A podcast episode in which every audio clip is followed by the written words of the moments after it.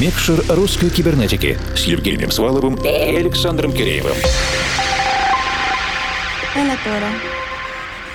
Προσπάθησε να σκοτώσει το κουνούπι στον αέρα.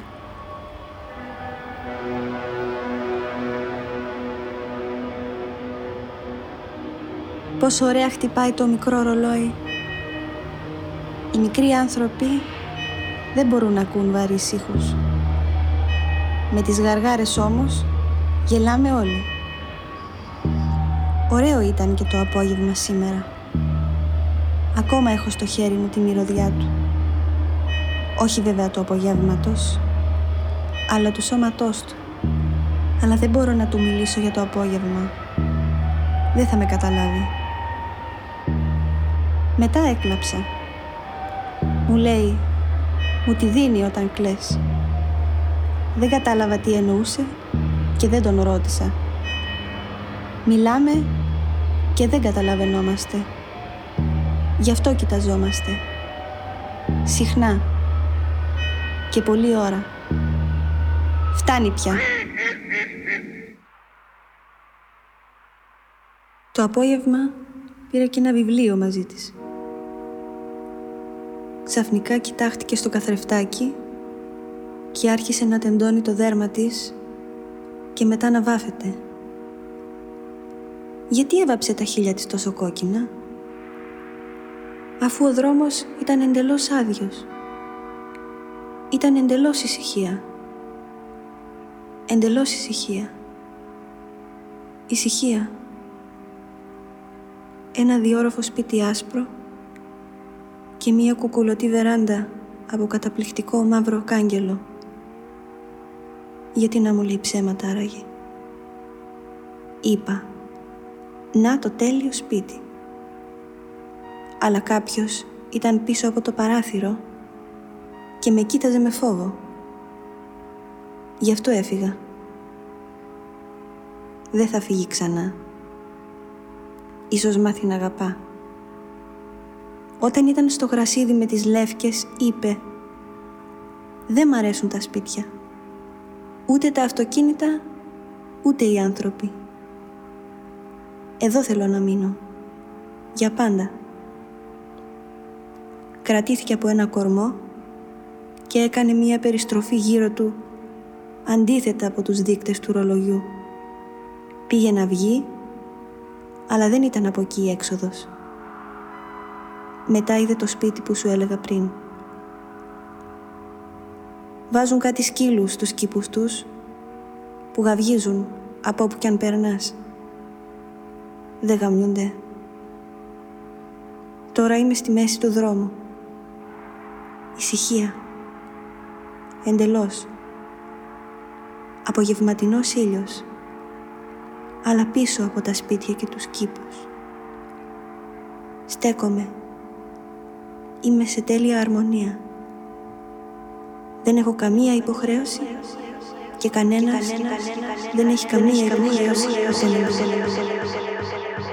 Вы думаете, что ничего не поняли? Восприятие языка на фонетическом уровне в отрыве от смысла, по моим ощущениям, только лишь усиливает эмоциональный подсознательный посыл, делая его как будто первородным, а потому таким родным. Это, наверное, как мама, которая разговаривает с младенцем. Малыш ведь ничего не понимает, но ему важен голос, важна доброта и отношения. Потом, спустя много-много времени, подросший ребенок не вспомнит, что ему рассказала мама в первые месяцы жизни но он вспомнит ее доброту, тепло и ощутит собственную ценность и уникальность в этом мире. Все то же самое и здесь. Добро пожаловать в русскую кибернетику, дорогие друзья. Доброй вам ночи, и это специальный диджейский проект «Микшер русской кибернетики». Даже если что-то и непонятно, не стоит переживать. Объединенная редакция русской кибернетики собралась здесь для того, чтобы разобраться и порадовать вас актуальной музыкальной повесткой. Наших коллег со всей России русскоязычная современной электронной музыкальной сцены. И для вас работаем мы. Это я, Александр Киреев из нашего московского офиса. Я Евгений Свалов, формал из нашей Екатеринбургской студии. Наш сегодняшний гость обладает выдающейся наслушанностью в мире элитарной электронной музыки, поэтому его диджейские сеты и компиляции настолько особенные и самобытные. Мы несколько месяцев ждали готовности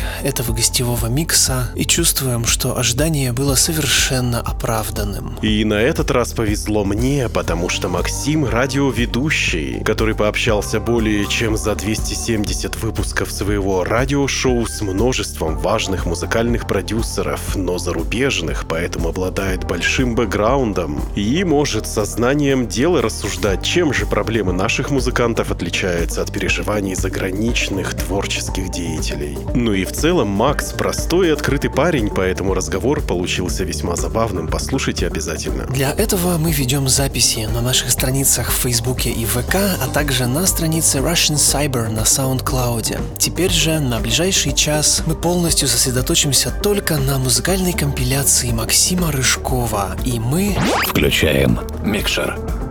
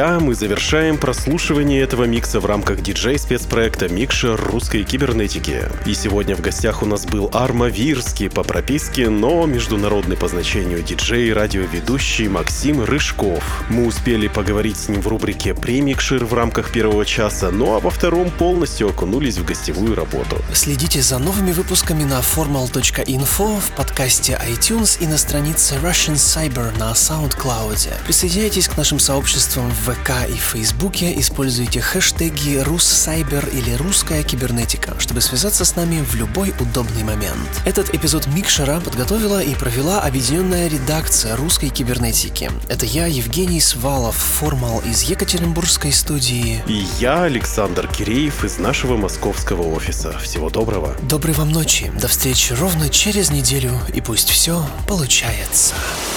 Микшер русской кибернетики.